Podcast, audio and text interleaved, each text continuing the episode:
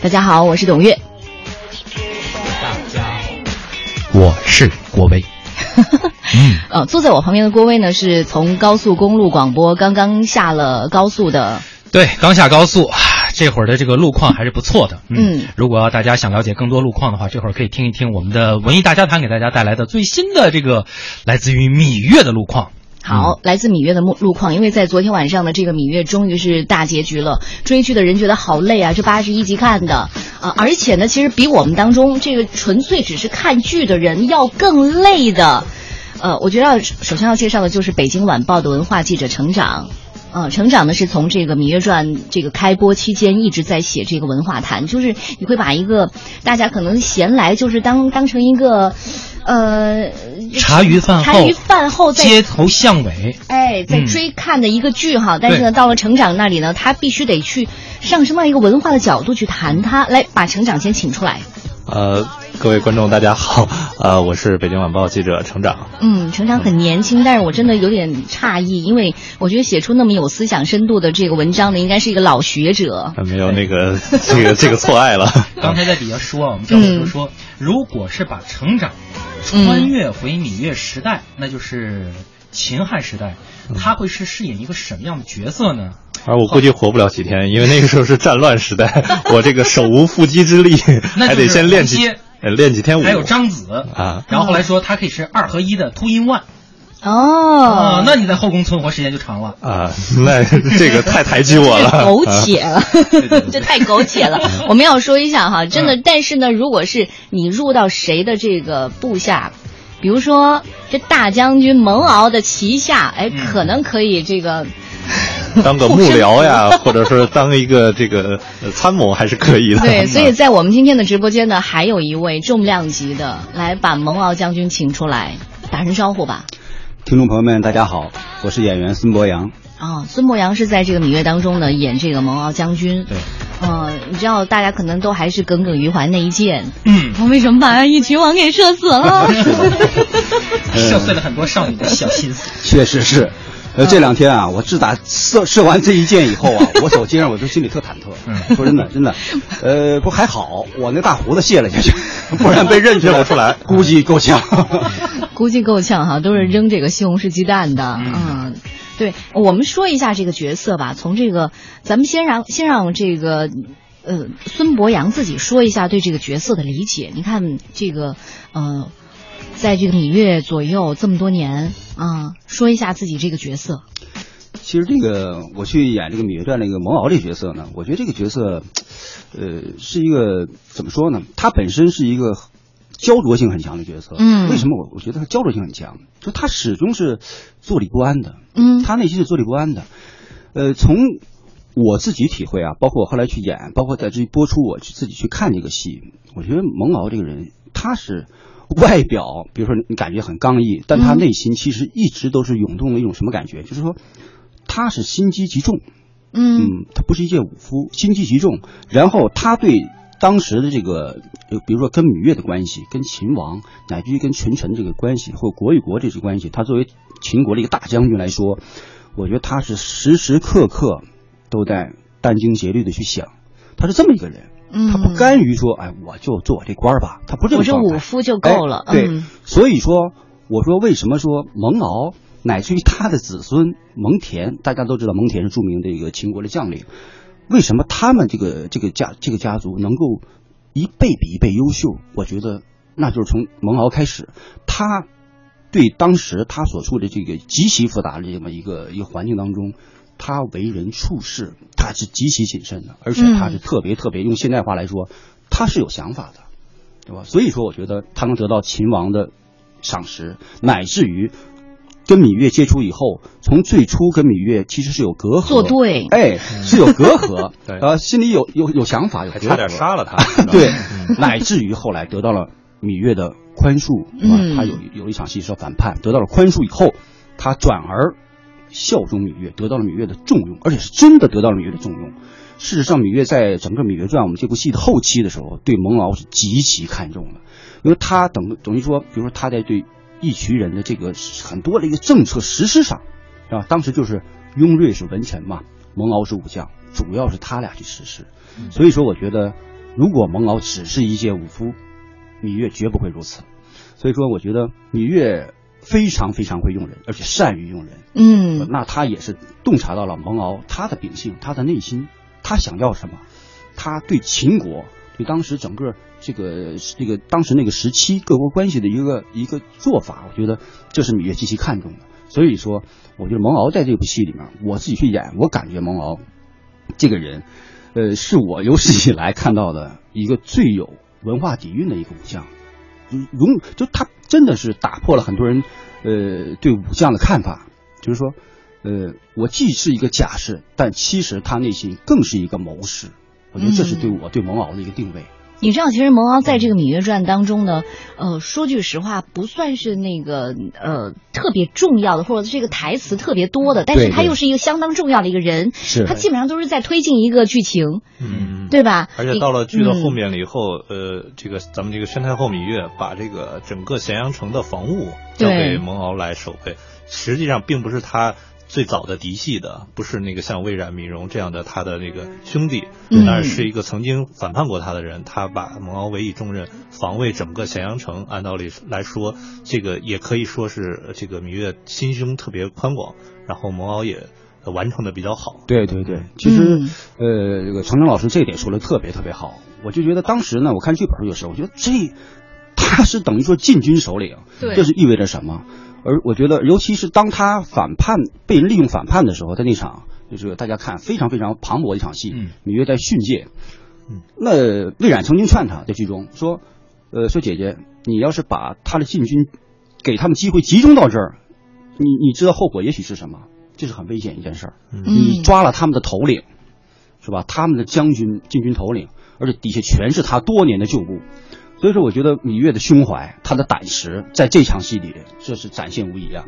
而且同时，我觉得反反过来来说，蒙敖在这场戏以后，他对芈月彻底的这种忠心，我觉得一个大转折。嗯，乃至于说，你后来整个是说，你芈月做了所有的很多，真的，我觉得那是国家机密的这个层那个这个层层面的事情，那他都是由他蒙敖和雍瑞来去完成。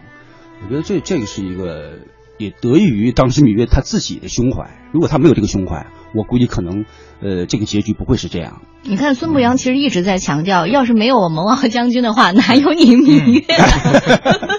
其实这一点上，我觉得在这个剧情里面，最开始蒙敖和这个芈月他们俩的，因为本来就是其实成长这个对于历史这块是梳理的非常这个细致的啊。嗯。在其实蒙敖这个角色，按道理来说，他是不应该在这个这一段历史片段里出现的一个重要的人物。他是电视剧里进行演绎了以后，把他提前出场了。对，提前出场。而且，但这个提前出场，它的作用呢，就体现在从最开始设计他去接亲那场戏。是的，接亲那场戏里面的一段，芈月去给芈姝去找药。那一段两个人芈月和蒙敖的这个关系的转变，关系的转变，那个剧情那一段篇章的书写，已经为他们日后就是两个人君臣这样的关系如此信任打下了一个伏笔。那段这个，我觉得当时作为博洋来说，嗯，那场戏应该是他，我觉得是重中之重，重中之重。是的，开始间这个《芈月传》的开始前半部分里面，你的戏的最重的一部分。对对对，因为当时我拍这场戏的时候，我是体会特别深。为什么呢？因为之前从他第十五集出来去接亲的时候，呃，其实蒙敖他当时对这个整个芈姝、芈月的态度，我我个人觉得啊，嗯，他作为秦国一个大将军，非常有有声望的，我觉得他是有想法的，而且，呃，他我觉得从个人角度来说，他有些觉得不情愿，就这有点跌份，对，有点跌份。现在话来讲啊，我这么大一将军做这种事情，而且楚国虽然也是大国，可是。在大秦当时这种法度严明的这个国家来说，只有我大秦独尊，这是当时我们在台词体现的。呃，所以说我觉得前期去迎亲的时候，蒙敖是有想法的。可是到了五关城的时候，其实通过这一路上，蒙敖他为什么我说他不是不是一介武夫呢？他心很细，嗯，他一直在观察芈月，他捕捉到了芈芈姝对蒙敖是什么态度，而芈月对蒙敖又什么态度，蒙敖心里完全有数。所以说当。芈月遇他真的遇到困难的时候，就说我去想去抓药，但是其实文字很多方面又有困难，想请求蒙敖帮助的时候，蒙敖既不想失去秦国大将军、秦国人这种这种所谓的面子，但是呢，我又私下里，哎，我给你小细节，我又帮了你，所以我这一点上我又觉得蒙敖是个聪明人，嗯，他知道芈月这个女子不简单，不是一个小婢女。对，我觉得虽然当时芈月并没有什么地位，嗯，陪嫁过来嘛，但是我觉得蒙敖他的心机重就重在这儿，嗯，有眼光，对，有眼光。芈月后来不也讲到吗？有眼光，这个。这个这个这个视野比较开阔，蒙敖为什么他能重用蒙敖？我觉得蒙敖正是吻合他的理念的人，所以蒙敖在当时那场那个芈月要去抓药这场戏的，他两个人配合细节，我觉得真是细细致到相当的细微之处了。嗯，他结尾一句台词，就整个让这个芈月和他的关系。升华了，升华了，而且定下了一个伏笔，嗯，为下半部分定下一个伏笔，就是很日常的。当时我记得那个台词应该是说，呃，月公主穿着这个呃婚衣出行不大合适吧？特别，不管是在那个年代还是现在，太细腻特别生活的一句话，对，完全跟当时的那个什么什么权势、什么什么官衔没有关系，就是生活中很细微一句话。可是芈月同样是个敏感的人，嗯，她。内心一下就感受到了，我领会到了。对，所以说，哎，包括蒙敖介绍的人，他介绍是谁？嗯，他把介绍的是你去找雍氏药铺雍瑞。雍瑞是是一个什么人？他跟蒙敖他们有共同之处。嗯，到了全剧的后期，雍瑞和蒙敖恰恰成为了芈月最最重要的人。嗯，对，嗯，对，因为芈月的弟弟也好，谁也好，其实这些人呢，毕竟还年轻。嗯，说他可能是征战可以，可是真的在一些计谋上、策略上。处理一些复杂事务上，对，还得芈月需要这些老老臣们，这些老臣，但是还能够有能力、有权势，能去助他一臂之力的人。嗯，那么当时到了后期，雍瑞和蒙敖无疑成了他最合适的人选，左臂右帮。对，所以我觉得从前期，你看蒙敖的细节，他跟芈他跟芈那个芈月的相处，后期他们的最后真正的和真正的在一起，紧紧的这么这么这样的合作，我觉得。这个，我觉得这简直，这个人怎么可以是一介假夫呢？他不是假士啊，他完全，我觉得有谋士的，有谋士的一个一个很深谋远虑的想法。所以我当时演的时候，我我坦率说，我完全是参照了现在现实生社会生活中很多成功人士他们的心路历程、成长的一个状态，嗯，是吧？那个甚至比如说像我们马云先生，我看他们的成长史也好啊，还是什么这这些这些前辈们，我把这些东西融进去了。我觉得这样去演蒙敖可能。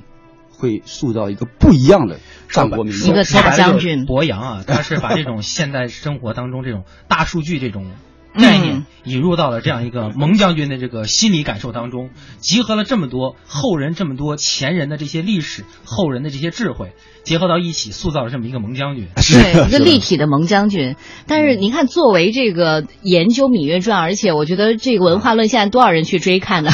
在娱乐资本论里，呃，成长哈，成长。咱们作为这个呃研究了历史了，梳理了这个历史的呃之后，你们你是怎么去看这个蒙敖将军呢？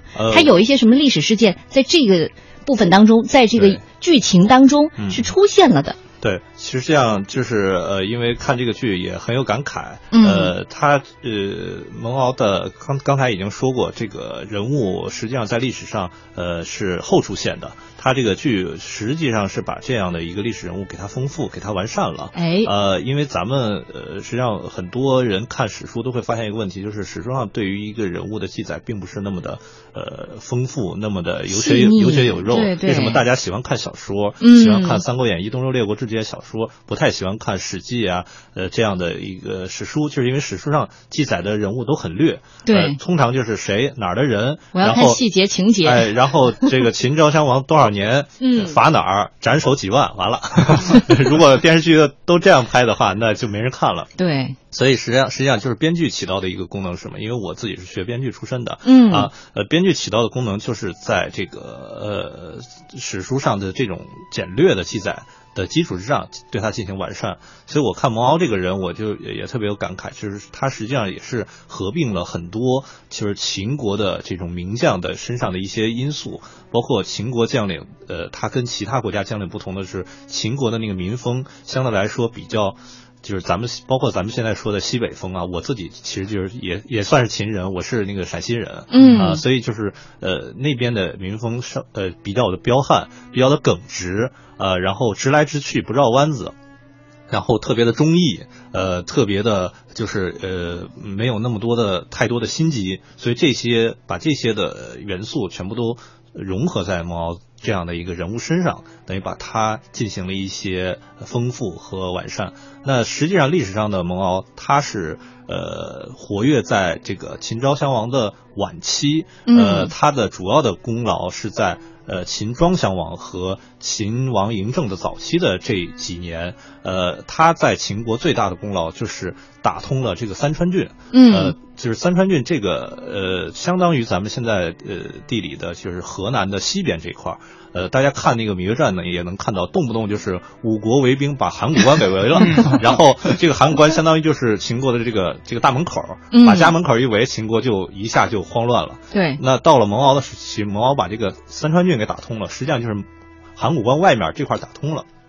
他打通了三川了以后，五国就再不可能去围函谷关了，然后对秦国之后统一天下。这个东出函谷关就奠定了很好的一个基础，所以他实际上是为秦国后来的统一是立了大功了。那刚才呃宋老师也谈到，这个蒙蒙家是秦国的这个战将世家，对，呃呃懂呃稍微懂点历史的同呃那个朋友们应该都知道，这个呃秦国最后统一天下依赖于两大家族，一个是蒙家，一个是王家。王家就是王翦他们家，然后蒙家就是蒙敖他们家。蒙敖的儿子蒙武。也是秦国统一呃天下的非常重要的一个柱石，他是秦国灭楚的副将，呃主将是王翦，他是副将，最后俘虏了末代的楚王，然后攻陷了呃最后楚国最后的国都，都是蒙武的功劳。那蒙武的两个儿子蒙恬、蒙毅，这个咱们应该说是观众更熟悉了。对，蒙恬是秦始皇的最得力的战将，派他去呃收复河套地区，派他去筑长城。呃，然后防御北境，呃。整个都是蒙恬的功劳。后来不是说这个蒙恬那支部队到哪去了吗？啊，到哪去了？秦始皇后来胡亥这个王王朝这个陷落，嗯，就一直史书上在寻找蒙恬那支部队精锐部队去了哪里？啊，对，因为当时实际上蒙恬驻扎了一呃秦国最精锐的部队是在长城那儿，然后是在跟那个太子呃在在那边守卫，但是后来太子自杀了，蒙恬最后说也被刺死了，那支部队就下落不明了，因为那支部。队不在咸阳，所以后来这个秦二世手上没有什么军队，然后这个农民起义就把秦国给推翻了 啊！而且据说是咱们现在用的毛笔，是蒙恬发明的啊，可以也也可以说就是蒙家。呃，能看出来就是不仅是勇武之家，嗯，也是有文采的。那蒙恬的弟弟蒙毅，咱们看过那个神话神话，嗯，那个电视剧版的神话，电影版的神话，那个成龙、胡歌演的那个蒙毅，实际上就是这个蒙恬的这个弟弟，所以能看出蒙家这个。对秦国世代对秦国都是一个很重要的一个家族。嗯，对对对，呃，我们现在呢正在聊的就是昨天晚上刚刚大结局的《芈月传》，而且呢今天呢请来的是呃一箭把义渠王给射死的 蒙敖大将军演员孙博洋，还有呢就是我们北京晚报的文化记者成长，成长呢是一直在呃对这个《芈月传》做一个历史方面的梳理，呃，包括昨天晚上据说呢是呃。就是挑灯夜战，然后总结了三十条这个《芈月传》里边的所有的历史事件啊。这个我们稍后还要继续说，但是在现在呢，也希望我们收音机前的听众朋友可以通过我们的微信公众号“文艺大家谈”都参与来聊一聊。哎，你心目当中的芈月，你心目当中的这个蒙敖，因为我相信这个可能博洋一直在等着，有没有人说说我呀？好吧，一首歌之后我们再回来。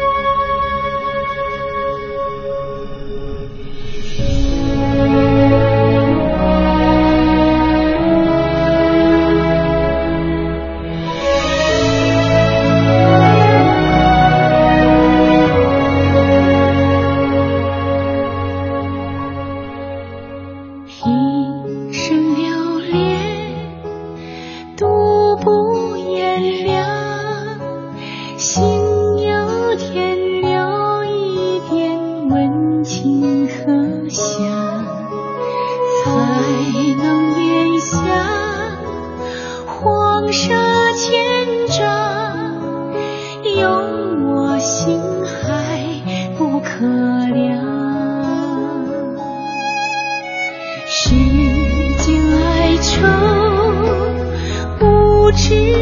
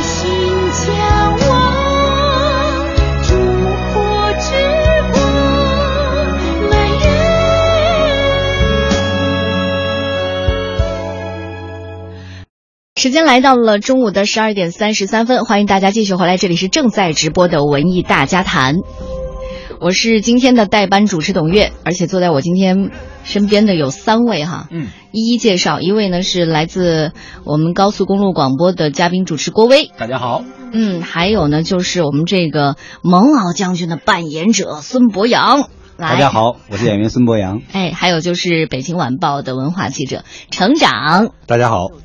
嗯，我们今天呢聊的就是这个昨天晚上刚刚收官的《芈月传》，应该说是完美收官，因为从现在它的这个表现上真的是很厉害，已经是这个现象级的大剧了。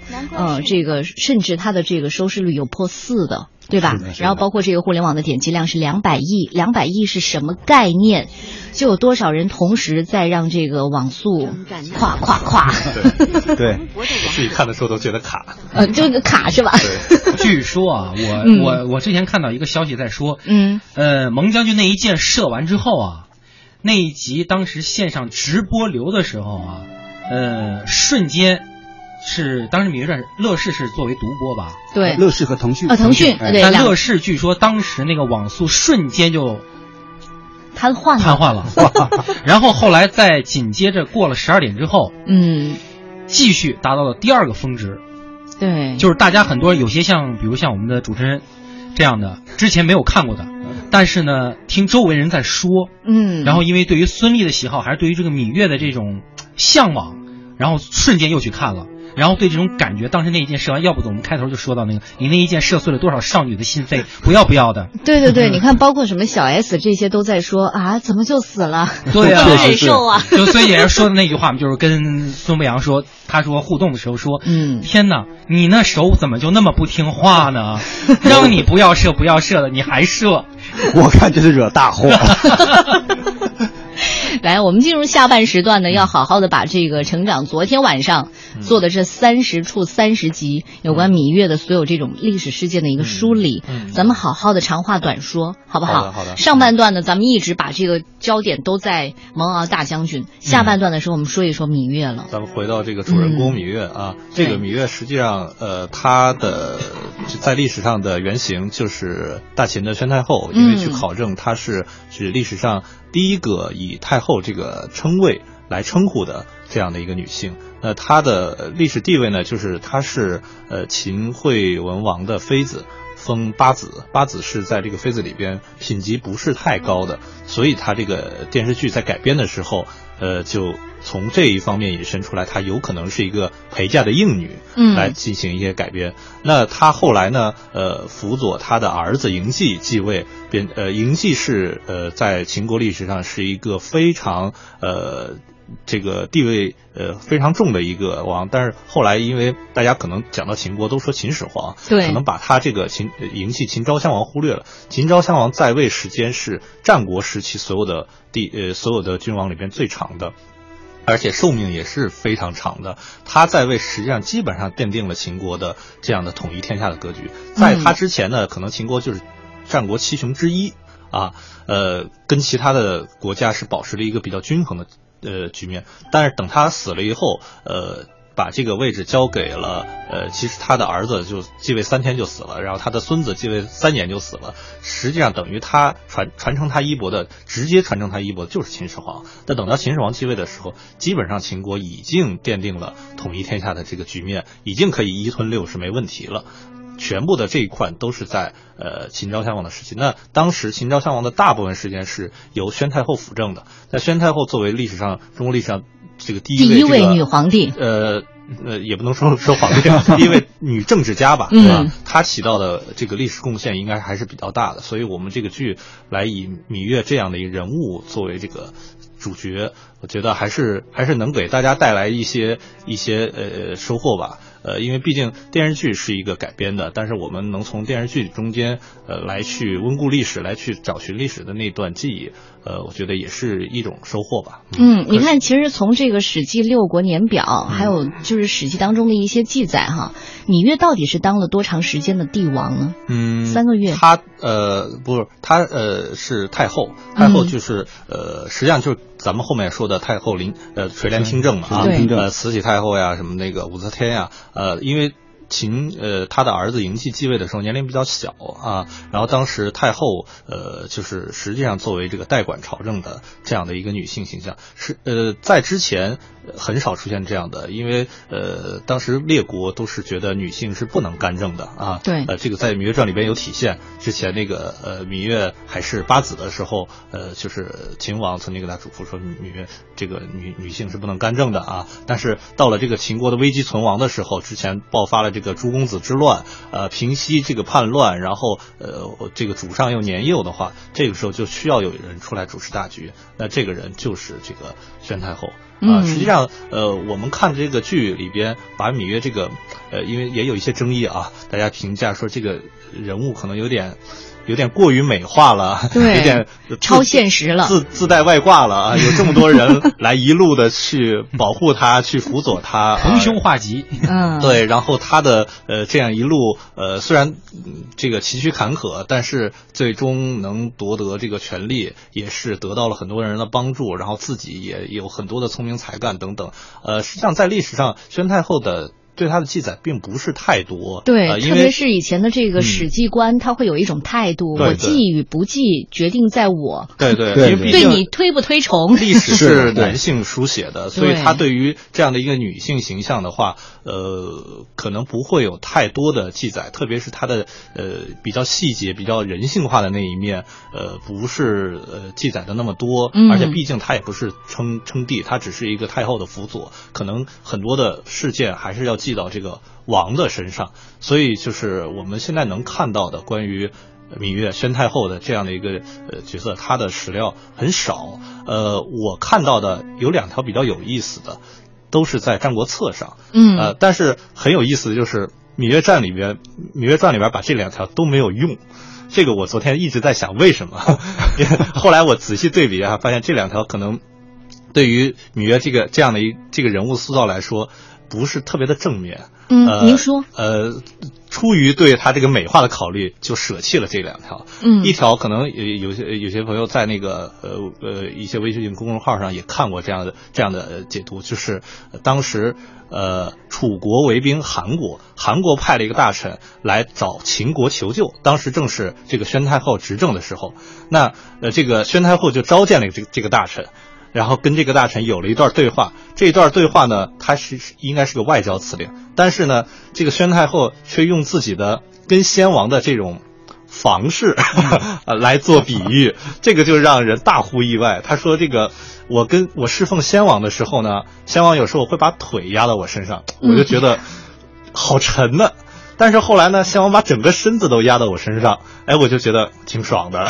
为什么呢？嗯，就是因为。”这个整个身子压在身上，就就对我有利啊，让我有好处，所以他拿这个比喻外交，就是说你现在韩国来呃来到秦国求我，那我要一出兵，那肯定就是花了大把大把的金钱，花了大把大把人力物力，那对我有什么好处呢？啊，他实际上就是做了一个这样的比喻，这个比喻呃这一段居然就留在史书了上了，后来有人。就评论这一段，说是如此这个呃淫淫邪之语啊，是寄于呃是出于妇人之口，听于这个呃呃外臣之耳，寄于史官之笔。实乃大奇呀，这个就是史书上的一个奇观。我们的芈月传舍弃了这段没有用，我觉得比较可惜啊。实际上，因为这一段是历史上对于宣太后最有性格的一个表述，这个也能体现出那个时代的一些风俗，就是女性并不受后代的儒家的那种那种约束，那种宗教呃礼教的约束和规范，还是有那种先秦时代比较。呃，大开放啊，比较野性的那那样一种。刚刚才我跟蒙将军也交流了一下，这一点其实我觉得在剧里面吧，我觉得是做了一点点的把它演绎升华。嗯，就是芈月怀了义渠王的孩子，在大殿之上，朕有喜了。哎，然后那段的表现，我觉得是可能他借鉴了那一段那个《史记》当中可能杨国策的记载是的，是的，他把它移植过来。然后后来我看那纪录片里，这个孙俪也在说这一点，他说这一段呢，当时呢，其实。编剧还有郑导跟他说的是，你要用你自己的感受，去来诠释这段台词。他说也很困惑，就是当时呢，如果按照一个正常的之前所有演过这种剧的历史剧的女性色彩来去演绎的话，他会觉得很平淡，开不了口，开不了口。是的。然后他说，他就以他他说我我就以一个女性的身份，嗯，我有喜了，嗯，对。然后呢，怎么有的喜？神交，嗯嗯，所以我有喜了，嗯我很开心。刚才也就是那个。成长说的，成长说的，就是那个时代，大家可能觉得，无论是从大家从正正史上《战国策》里面了解这段，说确实啊，现在就在我们现在听起来就觉得天哪，多可怕的事情！嗯，在一个外交场合，你居然跟一个大臣是以这种方式男女之情的这种来说，而影视剧作品里面，你现在这么直接的来表达，也是觉得一件让现代人、二十一世纪人听起来都觉得还是很惊愕的，羞羞哒。但是确实可能大家稍微像成长这样关注这种，其实。先秦文化历史一直到其实中国在唐以前，这种都还是比较开放的。这种男性说男性的角色，女性说女性的角色，这种无论是从心理还是生理上，都是相对来说比较开放的，远超出我们现代人所理解的这种男女之事，或者是国与国之间这种国策上的这种交流。对，咱们的这个脑海中好像觉得好像。这个中国历史就是铁板一块儿，嗯，哪个朝代都是差不多的，好像都是那种特别封建的，男女授受不亲呀，然后女性就都得要恪守妇道呀那样的。实际上，就是因为儒家呃文呃的那个呃礼法，最终定呃是从汉朝的时候是独尊儒术，但是那种特别严苛的礼教是是从宋明理学之后才对那个女性是那个约束那么深的。那我们之前，特别是秦之前，诸子百家嘛，百家争。鸣什么观点都有，思呃男性的思想都那么开放，何况女性的？这点其实就说到哪儿？其实先秦之前吧，秦以前可能就是楚国，嗯，他对于这种周礼的这种传承比较深厚，嗯，他去确实八百年嘛，嗯嗯嗯，其他国家再就是齐国，嗯嗯嗯，而其他这些国家，他们在他们六国看来，秦国是一个蛮荒的地域，人。非常的无礼，完全不拘礼法的这样一个民族，未开化，未开化。他们经常剧里面经常说，这个兔子都不拉屎的地方。对，所以说这点上来说，他们对于这种秦的这种认识，其实可以理解。他作为这个《战国策》里面写的这段，对，他完全能够说出这样的话来。嗯，他从一个侧面去体现了。对，嗯，包括这个导演郑晓龙也说哈，芈月这个人呢还是比较正面的，至少呢有这个唯物主义的历史观做底，政治上是正确的，反对奴隶制，反对。分封，呃，坚持商鞅变法，坚持国家统一，要求臣下靠军功换来新的生活，而非世袭，啊，这些都是在剧中大家对于芈月更直观、更感性的印象。但是今天之所以把这个文化记者成长请过来，咱们要说的是这个芈月和历史当中的这个真正的宣太后的她的一些异同。嗯，就刚才说了一个点，还有一个点，还有一个就是咱咱们昨天晚上看的最后一集里边的那个魏丑夫啊，就是呃。最后，小伙子长得不错，哎，小伙夫呢？丑夫。最后一看，哎呦，怎么长得这么像黄轩儿？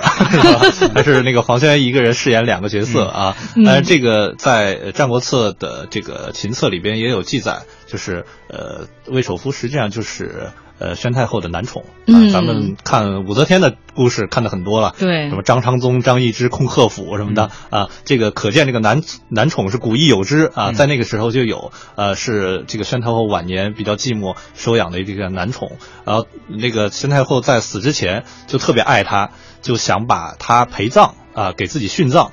然后这个魏首富当时就很害怕，就去找谁呢？找雍瑞。嗯，啊，这个这个也是雍瑞在历史上唯一的出现，也就是在这段故事里边啊。然后雍瑞这个人很善变啊，他就去给给那个宣太后说，说是这个你怎么能让你怎么能把你最爱的人去给埋了呢？你觉得这个人死了以后还有没有知觉啊？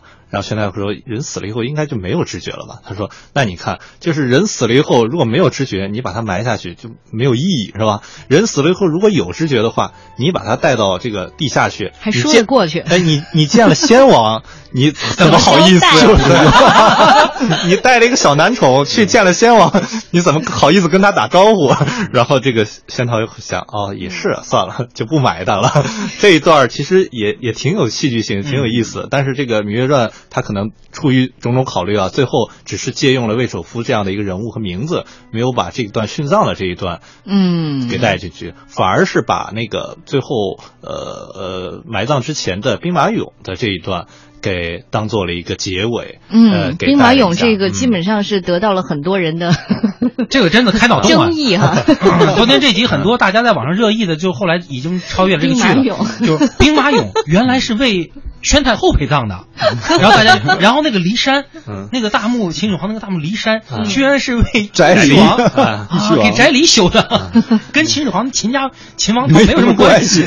这当然也是这个剧呃电视剧的一种合理的。演绎了，他为了在结尾的时候去关照一下这个。这个剧的主角和他的情人们啊，最后呃关照了这个黄歇，因为找到了跟黄歇很像的人；关照了翟丽，因为这个给他修了一个呃这个把骊山给他改了个名儿，然后跟他一起葬在这块儿。呃，这个也是一个出于剧情的需要吧。当然，呃，我是看到报道说，这个《芈月传》的作者蒋胜男，他写作这个剧本这个情节的动机，就是看到当时有个纪录片在。呃，探索探探讨当然也不是定性，就是探讨一种可能性，就说有可能，呃，这个兵马俑是在秦宣太后的时候就已经有了，是为宣太后陪葬的。他列举了几个比较呃可靠的一些证据，比如说，宣太后的陵墓确实是在骊山脚下，而且比秦始皇的陵还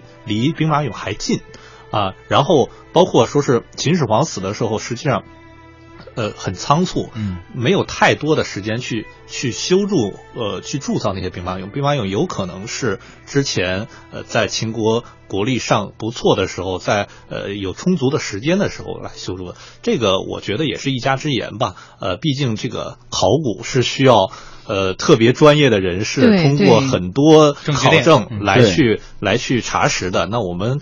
呃，把它当做一家之言来进行细说，我觉得也没有什么不可以的啊。嗯，那后来有一个里面细节啊，就是那个关于这个芈月在跟他说这个宣太后说这个兵马俑，你看啊，它有什么差异啊啊？说那个匠人制造那个，他说那个发髻，发髻啊，所以可能这个是借鉴了点历史上考古的一些说法吧。对，你刚刚说，比如说，如果是秦人的发髻，嗯，它是歪着的，嗯嗯。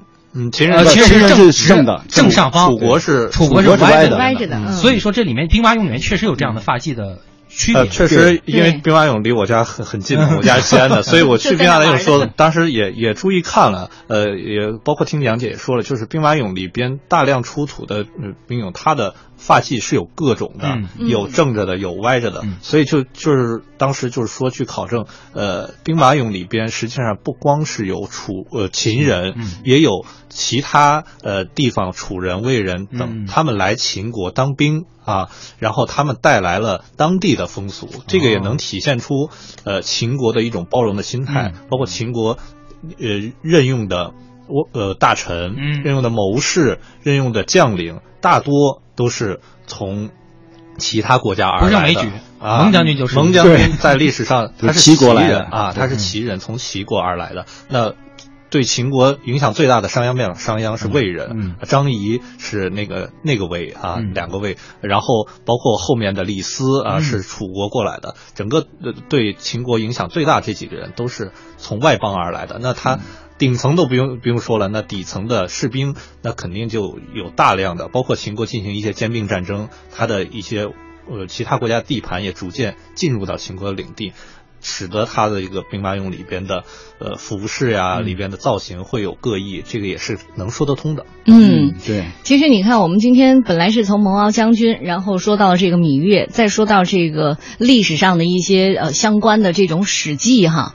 呃，当然，可能也很多人说了，呃，此后这个二轮播出、三轮播出，还会更多的人去关注《芈月传》，甚至会因此来关注这一段已经离我们远去的历史。我觉得这是好事，对对吧？一部影视剧可以让你勾连出这么多的你对历史的兴趣，嗯，我觉得这绝对是一个正面的事情。嗯，呃，当然还有就是呃。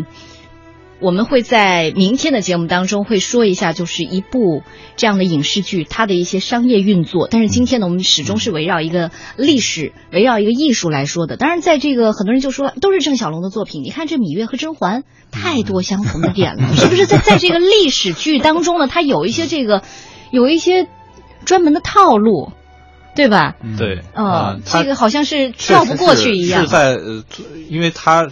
整个这两部剧的班底是几乎是完全一样的，导演都是郑晓龙，编剧都是他夫人王小平啊，然后主演孙俪，所以他这个《芈月传》在播的时候，大家就很自然的就去套那个《甄嬛传》的那些结构，而且《芈月传》呃，虽然这个历史人物芈月这个历史人物是一个女政治家，但是她在剧中大很大的篇幅还是。设定在后宫，包括之前最早的名字叫《后宫女》，是吧？对吧？后来把后宫去掉了，实际上她后宫的戏还是占据了相当大的篇幅。这个也是让我我作为这个男性观众啊，特别是比较有历史情怀的观众观众，可能有一些不太满意的地方。我觉得，要宣宣太后这个芈月登基了，当太后了，呃，好像应该是。这个大幕才刚刚开启，嗯，好戏才在后面，后面结果结束了，没几集就结束了。这个八十一集好像几乎是，呃，有五六十集都是在前面的后宫争斗，包括他小时候在楚宫的时候，后来到秦宫的时候，后来到了。燕国的时候都是女人之间的争斗，呃，这个也是出于创作者的一番考虑吧。但是就我来看，可能还是不太满足。就是你看这男性观众就这样，当大家想看他怎么去吞并六国的这种前期铺垫的时候、准备的时候，后来结果就就一段。昨天齐国被打，就一句话带过。想看一些战争戏的时候没了，哎，字幕一带，对，公元前多少多少年，字幕一带，然后来一个人报。得胜了，对，这个让我可能就是大家哈，作为这个呃，对男性观众来说，我觉得这个胃口是吊到了，但是呢，还是觉得有一些遗憾留下来了，啊，好吧，非常感谢今天三位。特别是我们的这个嘉宾主持，真的是从高速路上被我拽下来的。对，本来高速路上跑得好好的，是吧？生生就跑到辅路上来了。谢谢谢谢谢谢三位做客今天的文艺大家谈，也谢谢收音机前的所有朋友。你看，大家基本上都说今天说的太精彩了，听得太入神了，都来不及发微信了。好吧，也希望大家呢可以关注这个娱乐资本论，关注成长现在持续稍后会发出的这些一系列的有关《芈月传》的一些历史上面的书。我的微信公号叫“成长的文化站”。嗯。啊，好，然后会在上面发很多一系列的这个芈月文化谈的这个系列，呃，欢迎听众朋友们关注，接着探讨。好，谢谢，谢谢。